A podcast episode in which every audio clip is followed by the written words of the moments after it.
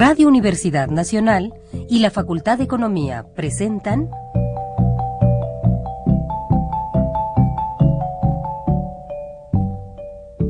Los bienes terrenales.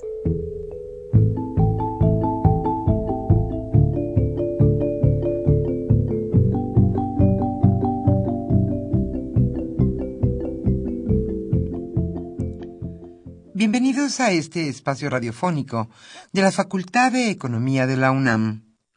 Como cada semana, estamos aquí con ustedes para reflexionar sobre un tema interesante relacionado con la economía, la política, la cultura y las cuestiones sociales. En nuestra mesa de análisis participan destacados especialistas, quienes nos acompañan hoy en este estudio. Y como siempre, le invitamos a participar en este programa a través de sus llamadas telefónicas. Para nosotros es un gusto saber que usted desde su casa, desde su oficina o en el lugar donde se encuentre, se interesa en el tema que tratamos. Nuestro número 5536-8989. Repito con mucho gusto, 5536-8989.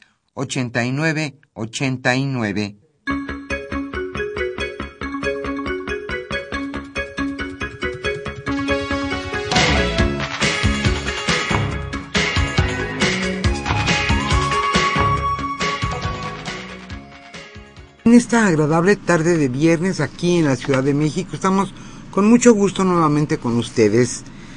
Hoy estarán con nosotros Gerardo Zurrosa en los controles técnicos y en los teléfonos nuestros compañeros Pedro Rosales y Lilibet Hernández. Yo soy Irma Espinosa y estaremos con ustedes esta hora de 5 a 6 aquí en este programa Los Bienes Terrenales. Para nosotros, como siempre, es un gusto que usted se comunique con nosotros para que usted nos pregunte o nos comenta, comente sobre el tema que hoy abordaremos. En nuestra mesa de análisis, hoy Carlos Javier Cabrera Adame charlará sobre el presupuesto base cero. Nuestros invitados, sin duda especialistas en la materia, para nosotros es un gusto tener en este estudio de Radio UNAM a Gildardo López Tijerina y también a José Manuel Flores Ramos. Ellos son catedráticos de nuestra facultad, la Facultad de Economía de la UNAM. ¿Qué es el presupuesto base cero? En verdad, en unos cuantos meses se puede realizar este presupuesto base cero. ¿Para qué servirá?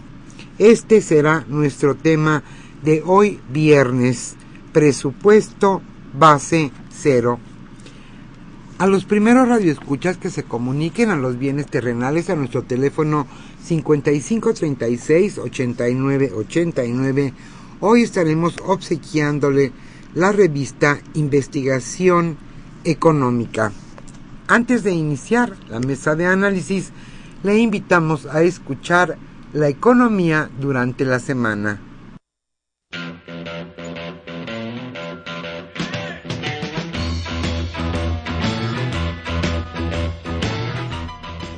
La economía durante la semana.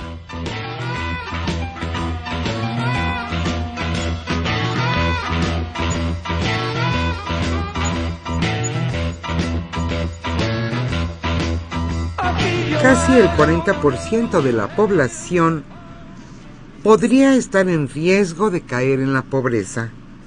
En México, 37.8% de la población total se considera en situación de vulnerabilidad y significa que está en riesgo de caer en pobreza en algún punto en un periodo de 10 años.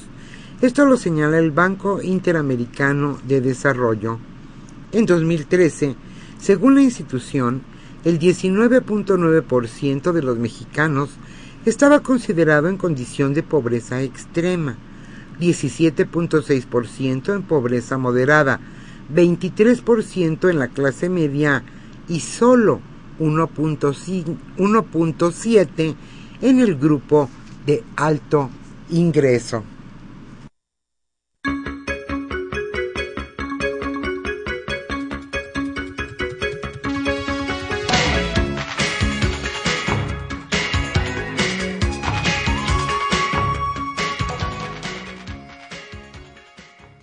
Nacional presenta Acción Nacional denuncia contra la Comisión Federal de Electricidad. El concurso que dirigió la CFE para el arrendamiento de 7.164 vehículos fue competitivo. Esto lo aseguró Héctor de la Cruz, director de administración de la empresa. En tanto, 16 senadores del PAN presentaron ayer ante la Procuraduría General de la República la denuncia contra la Comisión Federal de Electricidad por supuestas irregularidades en la asignación del contrato de los vehículos.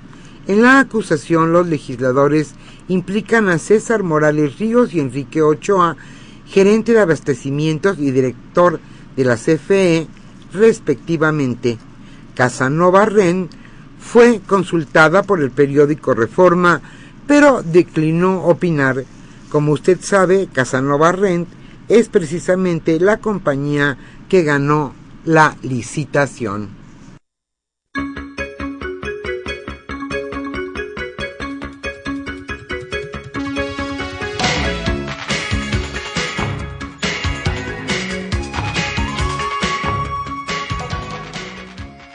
Más de 90 mil personas con su firma solicitan que se les retire el registro al Partido Verde. Las reincidencias del Partido Verde para burlar la normatividad electoral aumentan la tensión al interior del Instituto Nacional Electoral, donde los representantes del PAN, PRD y Morena solicitan que se le cancele el registro. Dichos partidos han presentado quejas y demandas en el órgano electoral ante la campaña publicitaria desplegada por el Verde en spots de radio, televisión y salas de cine, así como por la distribución de tarjetas de descuento, boletos para el cine y kits escolares, entre otras muchas, muchísimas faltas.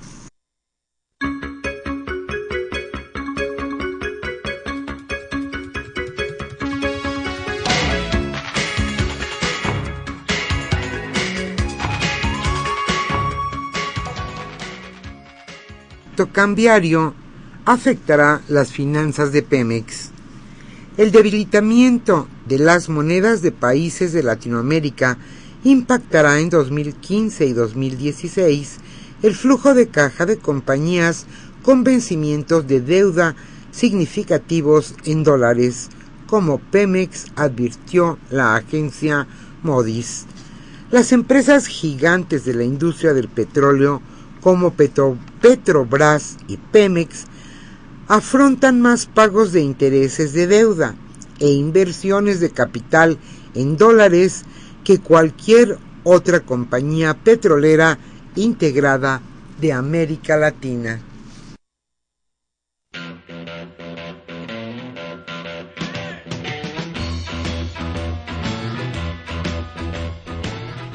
El tema de hoy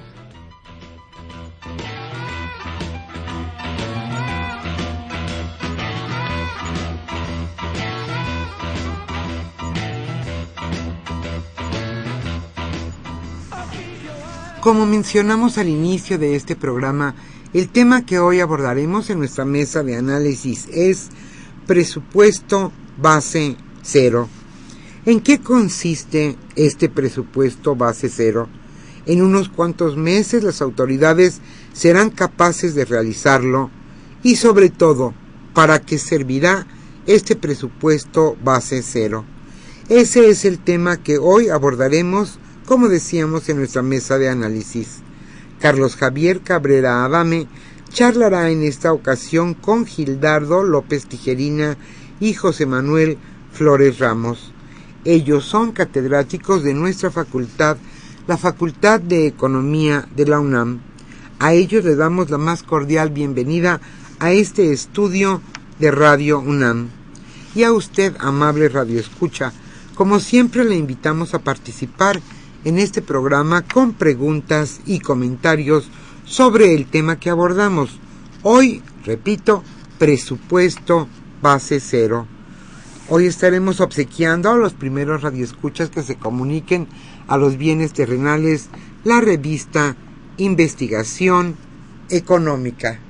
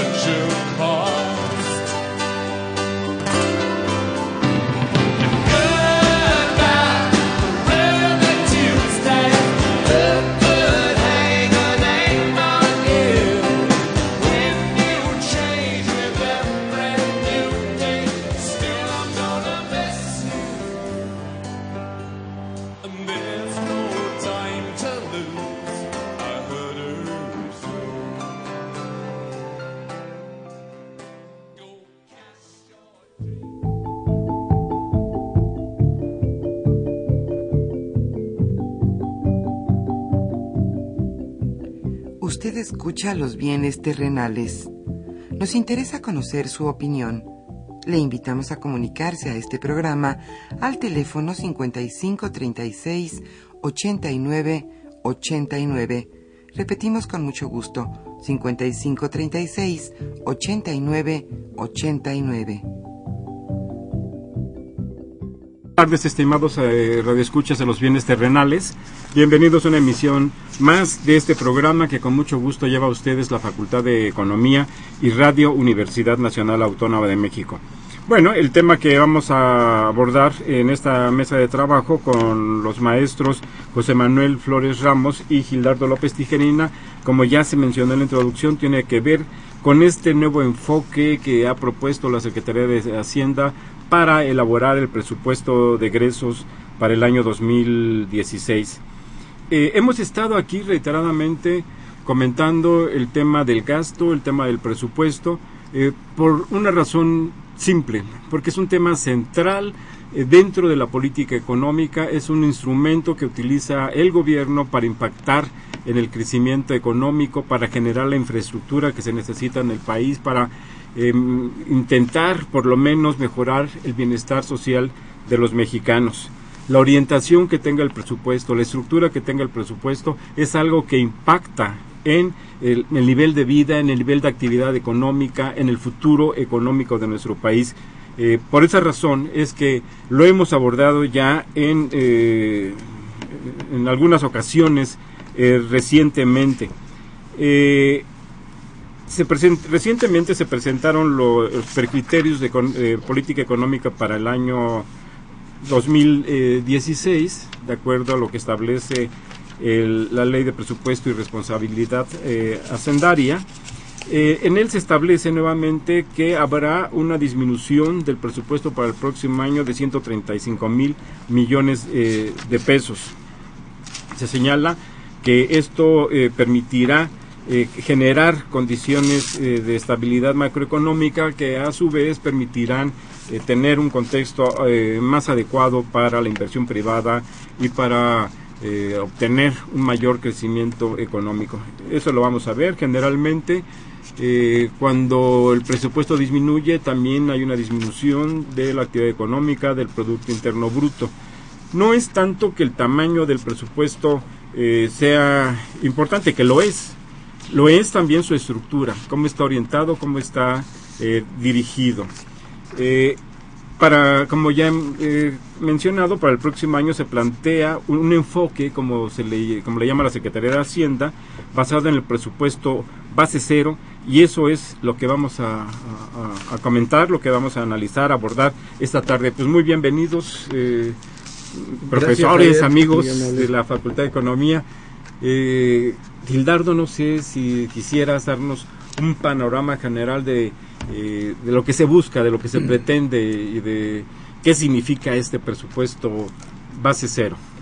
Cómo no, antes que nada, buenas tardes Javier por esta invitación.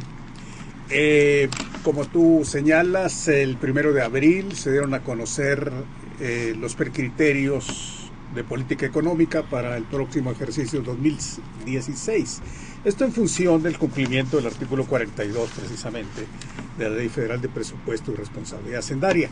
En este documento se señala claramente que a partir del mes de enero de este 2015 se ha empezado a trabajar en, los, eh, en, la, en lo que se denomina la reingeniería del gasto público.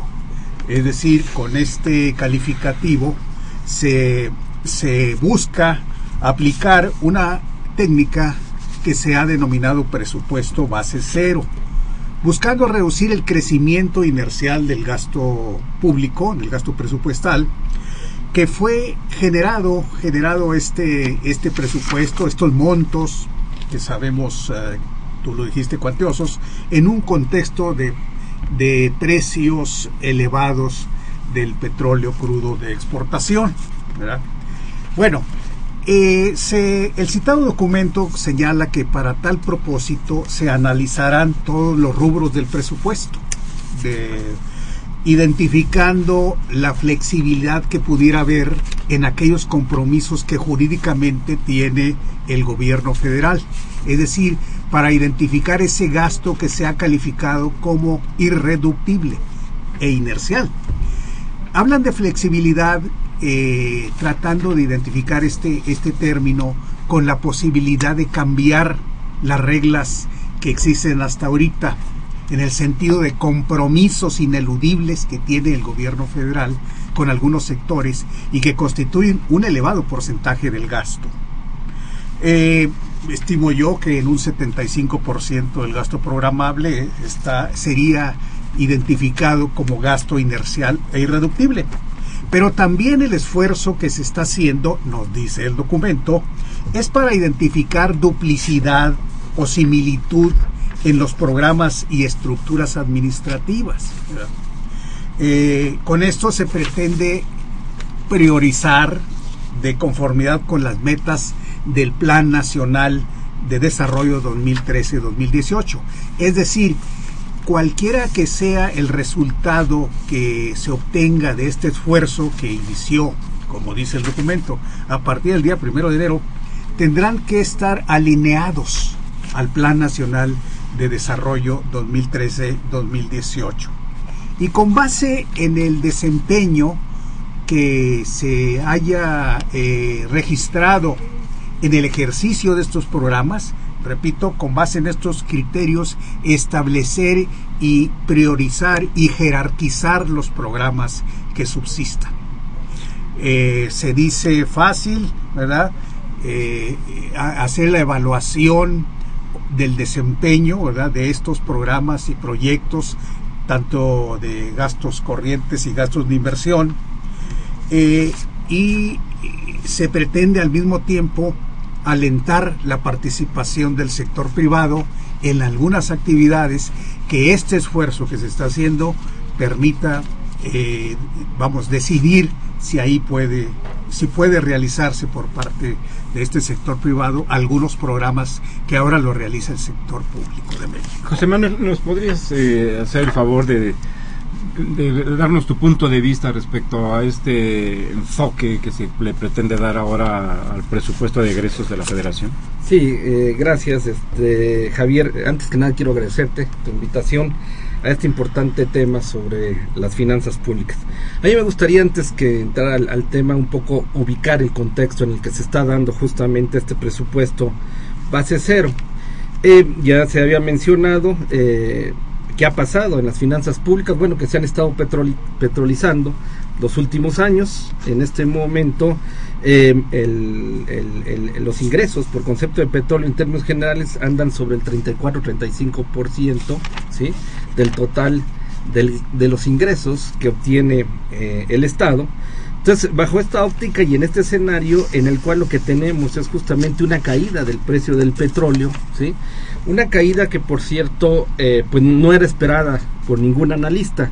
Eh, preparé algún cuadro, nada más voy a hacer comentarios así sobre la tendencia eh, del precio del petróleo. Voy a mencionar, por ejemplo, para el caso de la administración de Fox. Fox empezó con el precio del petróleo de 25.8% dólares por barril y terminó en 53. Es decir, esta administración se incrementó de manera importante en un 106% al inicio y el final. Eh, Calderón eh, empezó con 53 dólares el precio del petróleo y lo terminó con 101 se incrementó en un 91%. ¿Y pasa algo en el país? Eh, eso, eso, eso, es lo que habría que, que, comentar, ¿no? Es decir, que no obstante que tuvimos eh, como nunca eh, ingresos excedentes, que de hecho durante esas administraciones el concepto de ingresos excedentes aparece, antes no existía en nuestra metodología, eh, no tuvo el efecto deseado, pero sin embargo, bueno, para las finanzas públicas esto fue positivo. Habría que analizar si esto impactó de alguna manera al desarrollo económico y a la distribución de la riqueza y a la creación de empleos. En la actual administración, ¿qué fue lo que pasó? Bueno, empezó el precio del petróleo en 101.7 eh, el precio eh, de referencia y a tres años ya el precio del petróleo está eh, en 55 dólares. ¿no? Esto indudablemente que nos da pie justamente a replantear las finanzas públicas. ¿no?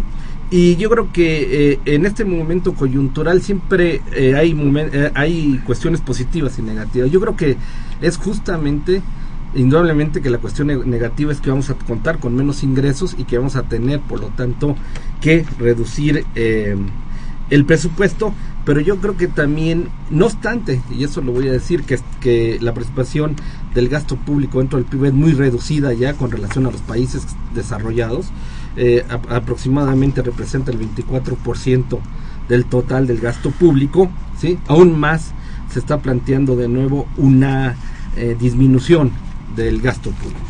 Eh, ¿Cuál, ¿Cuál sería lo positivo de esta situación? Bueno, indudablemente que con esta, yo le diría más bien establecer criterios, ¿no? Yo creo que el sistema, eh, el, el, presupuesto base cero en sí mismo no es una metodología, ¿no? sino es, desde mi punto de vista, el plantear una serie de criterios con base en una política pública, ¿sí? ¿Cuáles son los que se consideran eh, los gastos que habría que mantener y cuáles habría que reducir.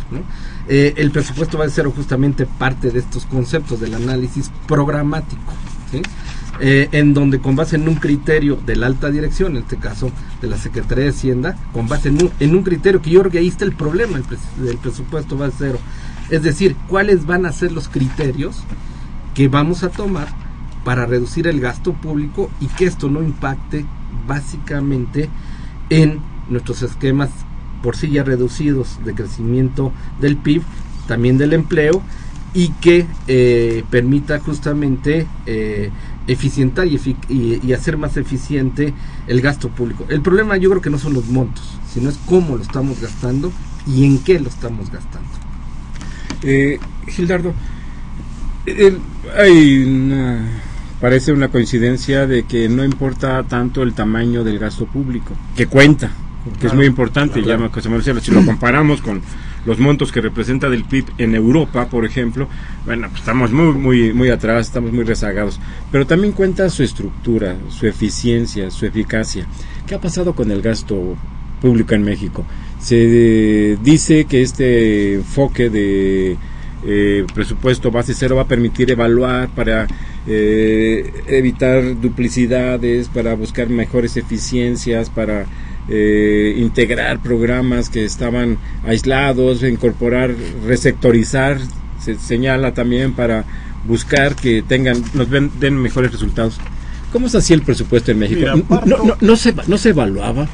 No había una técnica de presupuesto basada en resultados. Y, y, y perdón, Gildardo, ¿y qué es lo que hace diferente este, este enfoque que se está proponiendo ahora? Bueno, mira, voy a, voy a iniciar mi respuesta con el porcentaje que tú te refieres, del 26% del Producto Interno Bruto, que es lo que representa ahorita en, este año el gasto público. Es un gasto público que comparado con el que te- tú- teníamos en los años 80 del 43%, y en relación al gasto público que, re- que, que tienen varios países o casi todos los de la OCDE e incluso de América Latina, es reducido. Es reducido en relación a qué? A los 120 millones de mexicanos que, que somos, ¿verdad? en donde existen las diferentes, eh, las diferentes eh, estructuras y donde eh, existen rasgos y características de pobreza en buena parte. Ahora bien, este presupuesto, este presupuesto que, que se ejerce actualmente, en efecto, como tú dices, es un presupuesto basado en resultados, con una evaluación del desempeño. Pero ¿qué pasa? Como ya lo hemos mencionado, ¿en qué contexto se está dando o se está informando de la existencia de esta técnica eh, llamada presupuesto base cero? Sabemos perfectamente bien que es una técnica que se dio a conocer en los años 70, ¿sí? en 1970, con, con un libro clásico, y que su experiencia parte, ¿verdad?, de las empresas privadas. Ahí se aplicó. Ahí, se, empezó- aplicó ahí, primer ahí surgió. término. Y más adelante, el entonces, bueno, el gobernador del estado de Georgia, Jimmy Carter, ¿verdad? una vez que fue investido como presidente de los Estados Unidos, creó en la, en la oficina de la presidencia una oficina, creó una oficina que más tarde pasó sin pena ni gloria porque no logró siquiera aplicar esta, esta técnica de base cero. Aquí en México, eh, en la, la- la situación a la que se ha llegado en términos de, de la insuficiencia de ingresos públicos derivado de la baja en el precio del petróleo y derivado de la baja recaudación tributaria, simple y sencillamente ya no se, no se puede sostener en estos momentos un gasto inclusive de este, de este nivel, de este porcentaje del 26% y además existe un compromiso de déficit creciente. En la misma Ley Federal de Presupuesto y Responsabilidad Hacendaria nos señala que para el 2018 deberemos, las finanzas deberán estar en equilibrio. ¿Cuál es la manera y la, y la forma en que se puede lograr esto? Simple y sencillamente reduciendo gasto. Llámese presupuesto bajos, base cero, llámese reingeniería del gasto público, llámese consolidación fiscal, llámale como quieras, pero simple y sencillamente es un recorte del gasto presupuestal. Llanamente. E- Simple eso es lo que estamos enfrente de llanamente. eso. Ahora, si quieres, hablamos, es decir, si se, quiero, eh, si se busca hablar de la técnica del presupuesto base cero, te debo decir que si desde enero se está trabajando en esta técnica, pues lo están haciendo de manera muy discreta, ¿verdad? ¿Por qué digo esto?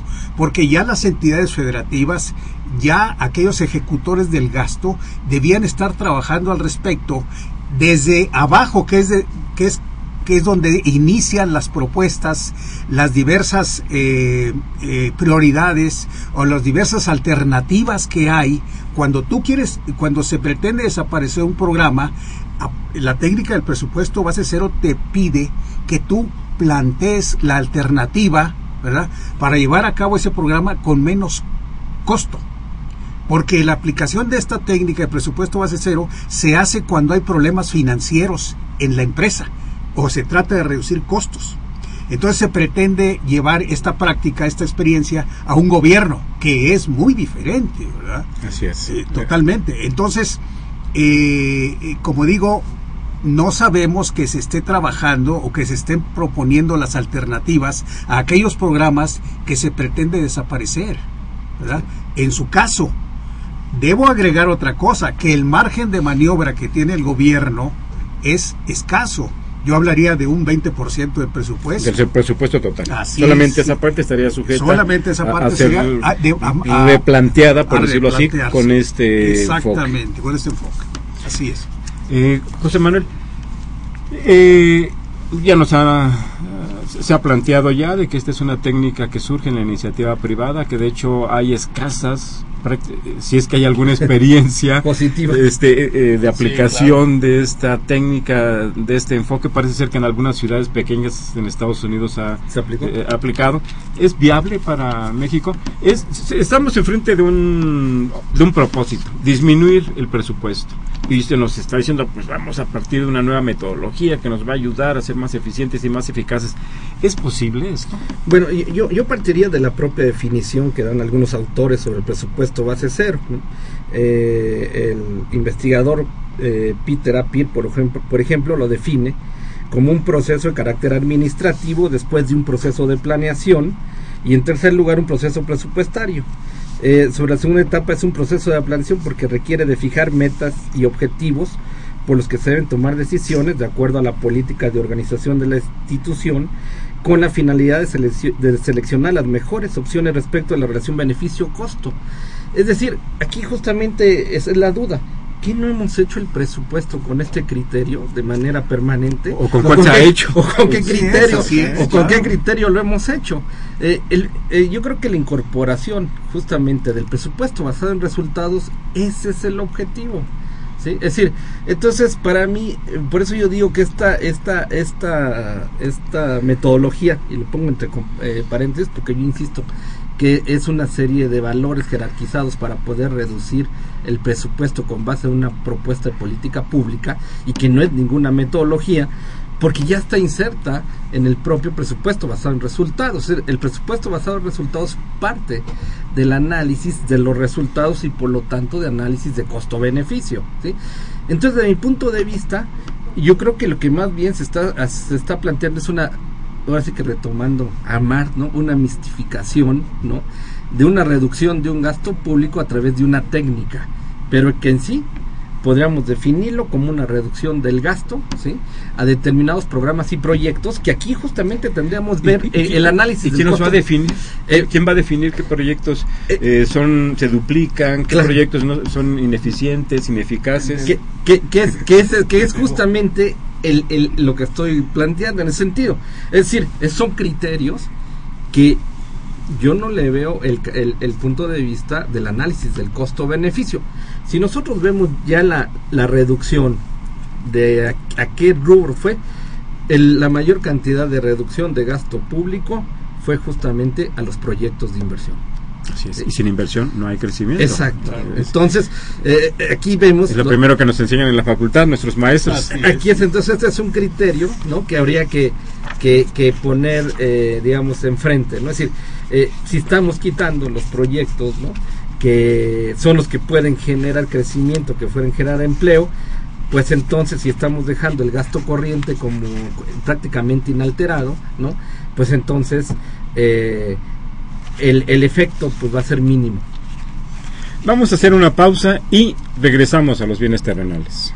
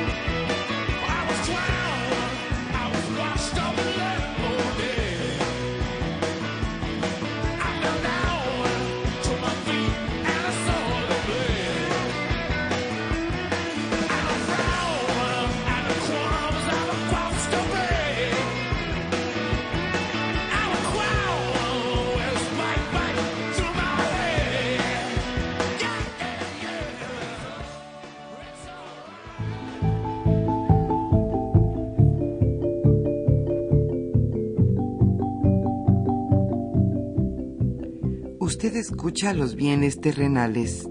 Nos interesa conocer su opinión.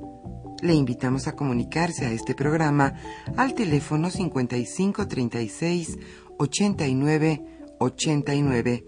Repetimos con mucho gusto, 5536 89 89.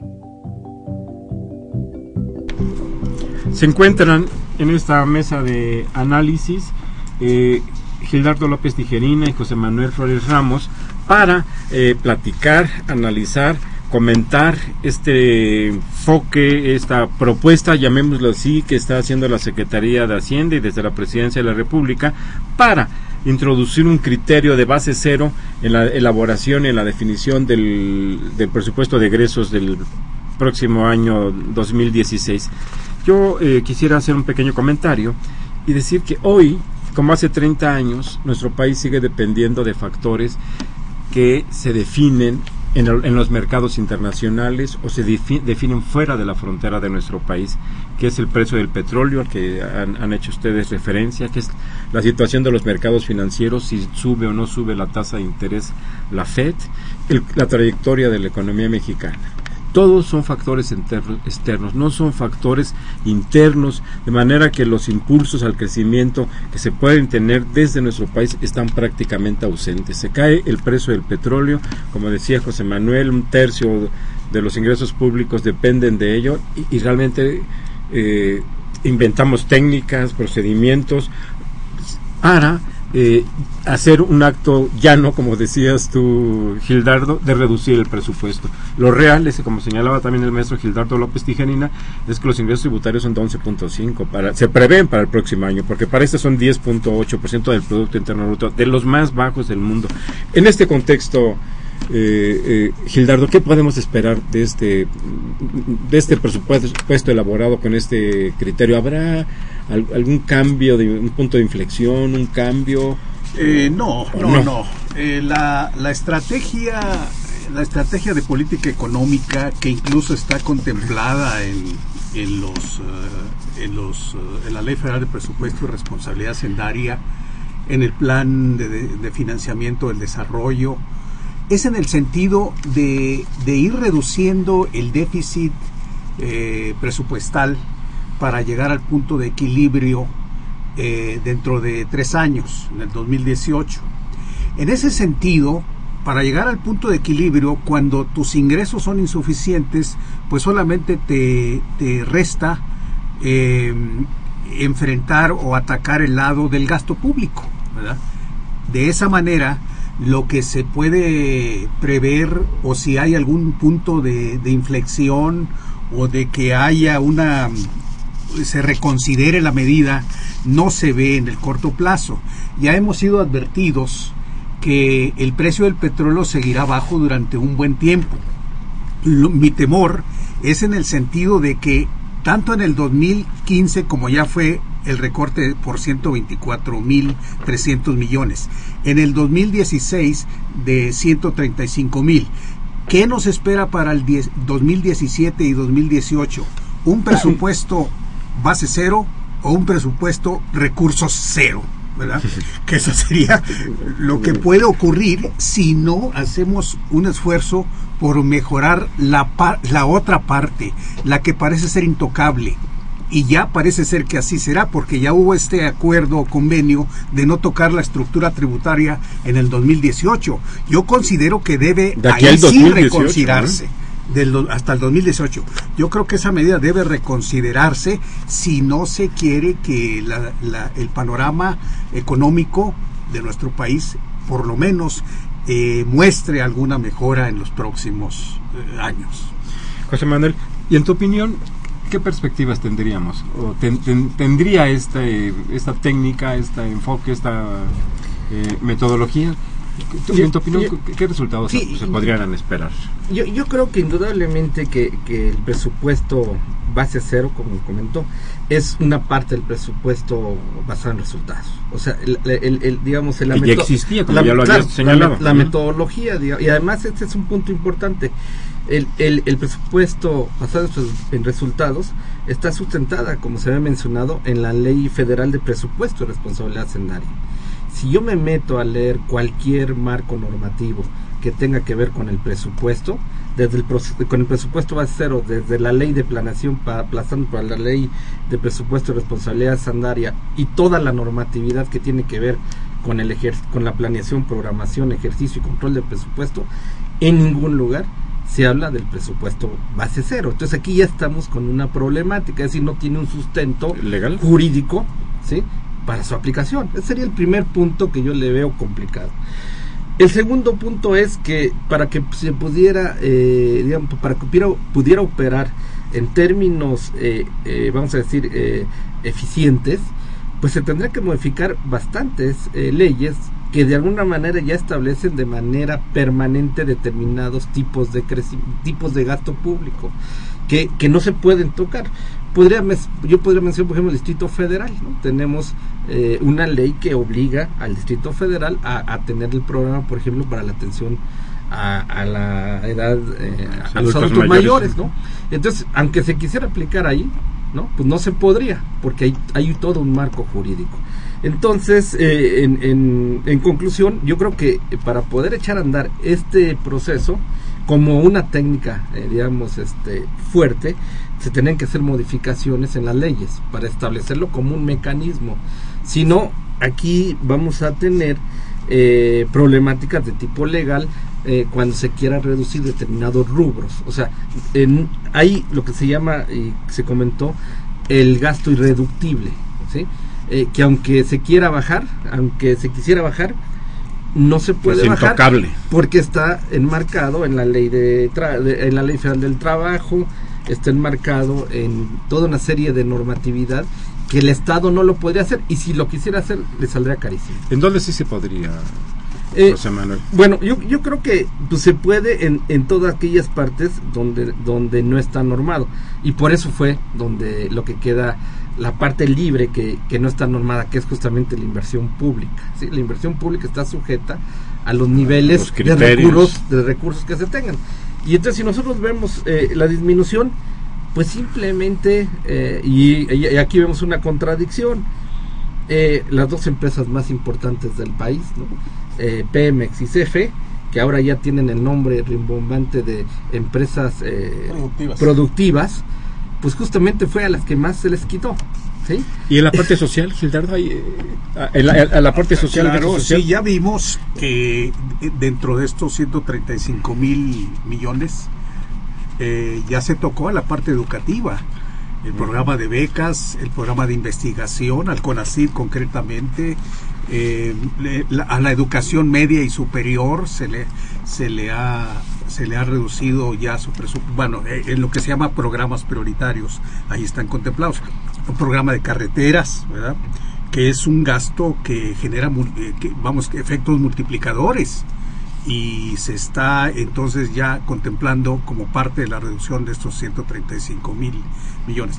Ahora, no conocemos todavía eh, qué programas en la función desarrollo social pudieran ser revisables. Los hay, sin duda que los hay. Basta ir al informe de la cuenta pública, Javier, para que tú veas ahí, a partir de la evaluación del desempeño de cada uno de los programas del sector social, cuáles, está, eh, cuáles han dado resultados, cuáles han cumplido sus metas, cuáles se duplican, cuáles en cuáles ha habido subejercicio en el gasto. Es decir, no requieres tú un nuevo sistema de base cero. Ahí tienes la evaluación del desempeño. ¿Y el gasto de la presidencia sí se puede reducir?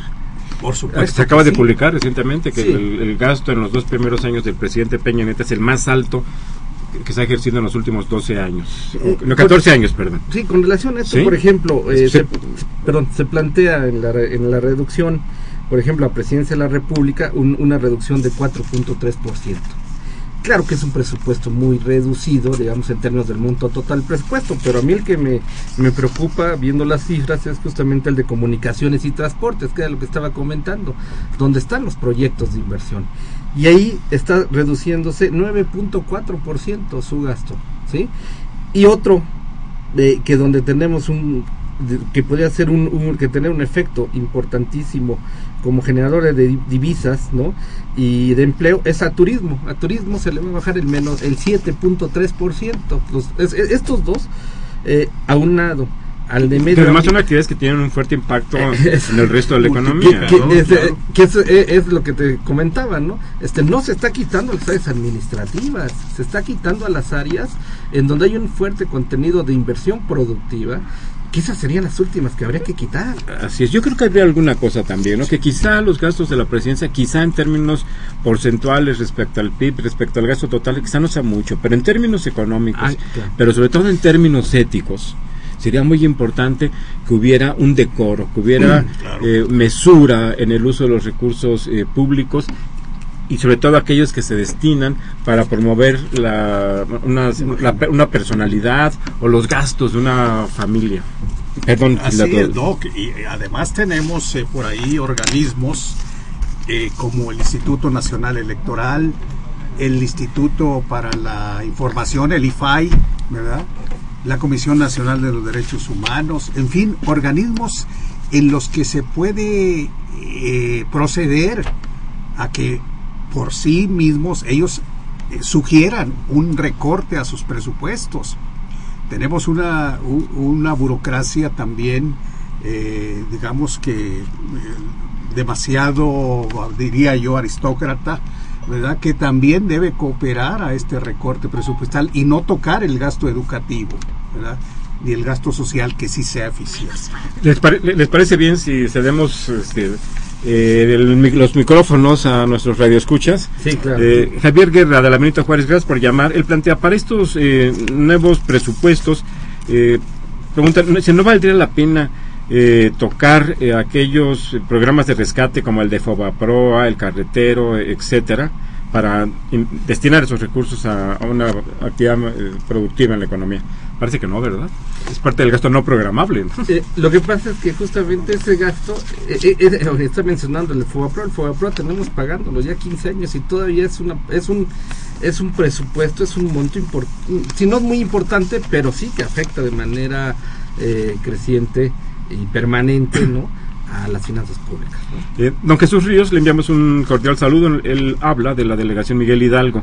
Plantea, ¿qué antecedentes tiene el presupuesto base cero en México y cómo funciona entre mecanismos como el de las coberturas petroleras o los pidiregas?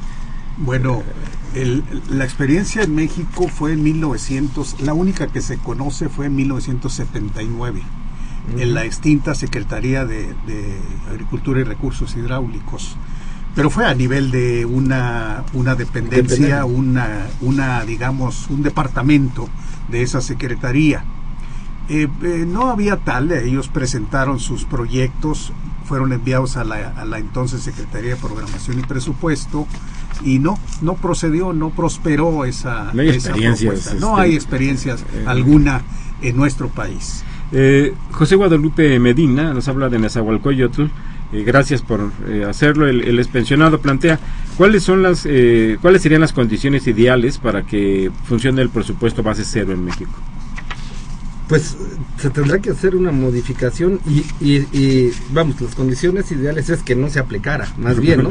O sea, es decir, este, eh, ya hemos comentado la, la reducción y, y la poca importancia que dentro del presupuesto tiene el monto total del gasto público. Es decir, el hecho de disminuir el gasto público eh, implica justamente pues mejor menos becas ya se mencionó menos cantidad estamos en la universidad no este año fue patético el monto de, de alumnos egresados de las preparatorias que pudieron ser aceptados en la universidad Triste y ¿No? lamentable para cualquier sociedad.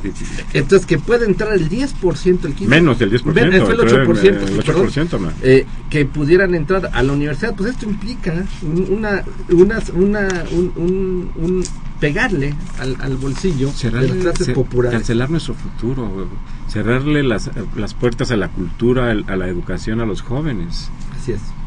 Gerardo Azuara, eh, él es estudiante y coordinador de asesores en la Secretaría de Sindicato de Auto Público. Eh, le, envía, le envía un saludo al maestro José Manuel Flores. Hasta al aire. Rodrigo Basúa Rodríguez de la Benito Juárez, él es jubilado también. plantea más que eh, presupuesto base cero, deberían las autoridades, autoridades hacer cero obras faraónicas y absurdas como el mega aeropuerto y el mega acueducto de Monterrey. Obras que solo sirven para robar. Eh, se deberían hacer obras sensatas y que sirvan a la población. Agrega con recato y prudencia. Está al aire el, el planteamiento, ahí está. Yo, Eh, yo sí, creo sí. que también aquí, perdón, este, yo creo que también aquí el, el, el, el- el proyecto este, del, de la Ciudad de México, el aeropuerto, yo creo que sí es un proyecto positivo por sus impactos. Pero sin embargo, efectivamente, habría que hacer un, eh, un estudio eh, efectivo ¿no? del costo-beneficio de cómo está planteándose esa obra ¿no? y los costos. Nada más por mencionar algo. En el primer año, eh, 2014, de acuerdo a datos de Hacienda, ya se gastaron 4.500 millones de pesos. Y en este año se espera gastar 20 mil millones. Y yo les invito a que vayamos a la zona donde se va a construir el, aeropuerto. Esperemos ¿no? que no vaya a ser como pues, la refinería ¿no? que quedó en una barda. ¿sí? Una barra perimetral, efectivamente, así ¿No? es. Y ahí está la eficiencia o la ineficiencia del gasto público. Así es. María del Rosario López Rivas eh, habla de la Venustiano Carranza, es comerciante, gracias por llamarnos. Eh, plantea, ¿es posible realizar un presupuesto base cero en unos cuantos meses? ¿No es muy irresponsable de parte de las autoridades hacer alarde de algo que es materialmente imposible hacer en tan poco tiempo? Yo diría que ojalá, ojalá se, se hiciera un presupuesto base cero, pero en condiciones, en condiciones tales de equilibrio presupuestal, es decir, que, que el gasto público fuera, tuviera los ingresos públicos suficientes. Y a partir de ahí, entonces vayámonos a la revisión de la cuenta pública, que es la entidad que fiscaliza y que evalúa, es decir, junto con el Coneval. Entonces, a partir de ahí, comenzar, en- eh, pero en condiciones, diría yo, normales, no en condiciones críticas de financiamiento como es actualmente. Entonces, hacer, hacer una revisión eh, radical de, de lo- del, del gasto público, ¿verdad? Pero no, argo- no, utilizar esta técnica para justificar simple y sencillamente un Yo, yo- recorte yo presupuestal. totalmente de acuerdo contigo, Gildardo. Yo creo que todos aspiramos a que el gasto público, que es el gasto eh, que, so- que se realiza con todas las aportaciones que toda la sociedad en, en su Así conjunto realiza, se realice con eficiencia, con seriedad, con eficacia, con recato, con decoro, que sirva para mejorar las Con condiciones de, de- claro. de la población, con honestidad, que no haya oste- ostentación en el uso de los recursos públicos por parte de algunos funcionarios que realmente ofenden a, a- a nuestra sociedad. ¿Y querías agregar algo? Sí, yo, yo creo que aquí es lo importante, ¿no? Indudablemente que cualquier técnica que nosotros incorporemos al presupuesto, para la elaboración del presupuesto, desde su fase de programación y presupuestación, que tienda justamente a ser lo más eficiente es positivo, ¿sí? Y por eso yo, yo comentaba que esto tiene cuestiones positivas y negativas. Dentro de las positivas es justamente que vamos a tener la oportunidad de revisar el presupuesto, pero si así se hace realmente, con criterios de utilidad económica, con criterios de eficiencia, con criterios de racionalidad, ¿sí? Porque si no se hace eso, entonces bueno, pues va eh, este presupuesto pues va a quedar en otro buen intento, ¿no? Por mejorar el presupuesto. ¿Por qué? Porque efectivamente, como se mencionaba, los datos de Coneval implican y los datos, ¿no? De transparencia, todos los datos hablan que México es uno de los países en donde es más eficiente el uso del presupuesto. Gabriel Gutiérrez nos habla de Tultitlán, es, él es de ocupación desempleado. Le enviamos un saludo a nuestro querido escucha Gabriel Gutiérrez. Plantea qué porcentaje del PIB se destina para inversión pública en Venezuela, Bra- Venezuela, Brasil, Argentina, Ecuador, en comparación con México. No sé si tengamos el dato. eh, En el caso de México eh, ha disminuido radicalmente en los últimos Eh, sí. años, Eh, El yo- 4%. en, en- el 4% del PIB. en 1980, si lo vemos al interior del propio gasto público, el, ca- el gasto de capital representaba el 32.6%, ahora representa el 18%. El 18%. Por eso es lo que estamos comentando. Se, se ha reducido mucho, don Gabriel, este, sí. y en términos del Producto Interno Bruto ha pasado de 10 a 4% Sí, exacto. aproximadamente. Es decir, 4%. casi se ha ido a una tercera parte. Así, está, así estamos. Sí, así es. Así estamos. Este, ya están, ya nos quedan unos cuantos minutos. Rafael, a nuestro querido amigo profesor Rafael Bendía, le enviamos un cordial saludo y que se mejore del problema de, salud que lo ha quejado en, los últimos, en las últimas semanas. Un cordial saludo, Rafa. El, propuesto, el presupuesto base cero señala si es una metodología implementada en 1970 y en 1971 en el gobierno de Georgia, eh, en 1977 en el gobierno de Estados Unidos con Carter, que tiene que ver con la, con la evaluación de todos los programas conforme a los objetivos, sus costos y sus beneficios y se crean varios escenarios para tratar de para tomar decisiones y prioridades, no necesariamente tiene que ser inercial. Así es, ya es un tema. Un saludo, un saludo, un abrazo, Rafa. Manuel Munguía, gracias por llamarnos. Él habla de Iztapalapa, él es economista, nuestro colega, y dice: después de haber eh, saqueado y endeudado a placer la economía nacional durante los últimos cinco o seis administraciones, hasta ahora se les hace racional implementar un presupuesto de base cero, lo cual viene a eh, lo cual viene a connotar la ridiculez de las autoridades hacendarias ante la falta de transferencia, supervisión y vigilancia de los funcionarios públicos que hoy por hoy se han servido de los presupuestos a sus anchas, viendo esto como un gran negocio eh, en un sistema político en descomposición. Eh, bueno, don Manuel, ya transmitimos su opinión, por supuesto. Jorge Aguilar nos habla de Tlalpan, gracias. Dice, ¿cuál es la metodología que se, ya, que se llevará a cabo cuando el presupuesto base cero en México? Ya es algo que ya hemos estado comentando a lo largo del programa. Y plantea, agrega, existen algunas experiencias internacionales con las cuales se puede hacer un comparativo. También es algo que ya se ha eh, mencionado. Eh, Arturo Báez Hernández habla de la delegación Benito Juárez, gracias. envía saludos cordiales al programa, muchas gracias, don Arturo. David Gómez Sixto de Álvaro Obregón plantea y todos esos recortes, el, eh, dinero a dónde se va a destinar, eh, ¿se respetarán los intereses sociales? Bueno, esos recortes sí los hay porque no existe el ingreso para pagarlos, esos recortes, ¿verdad? Entonces, pues no existe. Y, como el criterio es eh, el, equilibrio fiscal, pues el ingreso se pues, iguala con el gasto. Se nos acabó el tiempo y pronto entrarán unos spots de los partidos políticos. Muchas gracias al doctor José Manuel Flores Ramos por estar aquí con nosotros, al maestro Gildardo López Tijerina por acompañarnos una vez más en nuestro programa. A ustedes muchas gracias por escucharnos, por hablarnos. Les recuerdo que Los Bienes Terrenales es un programa de la Facultad de Economía y de Radio Universidad Nacional Autónoma de México. Muchas gracias y muy buenas tardes. Nos vemos el próximo viernes. Nos oímos, mejor dicho.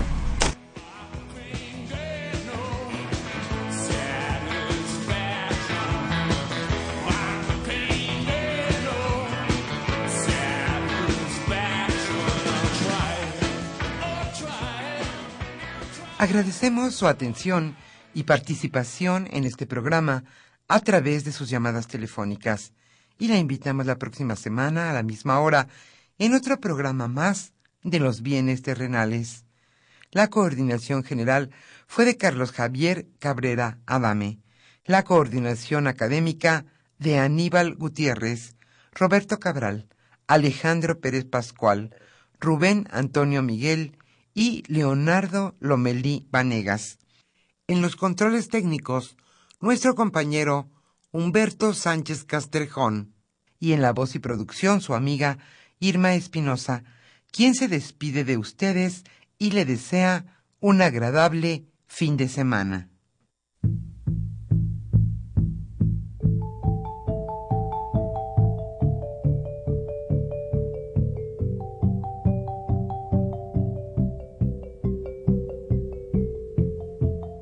Radio Universidad Nacional y la Facultad de Economía presentaron Los bienes terrenales.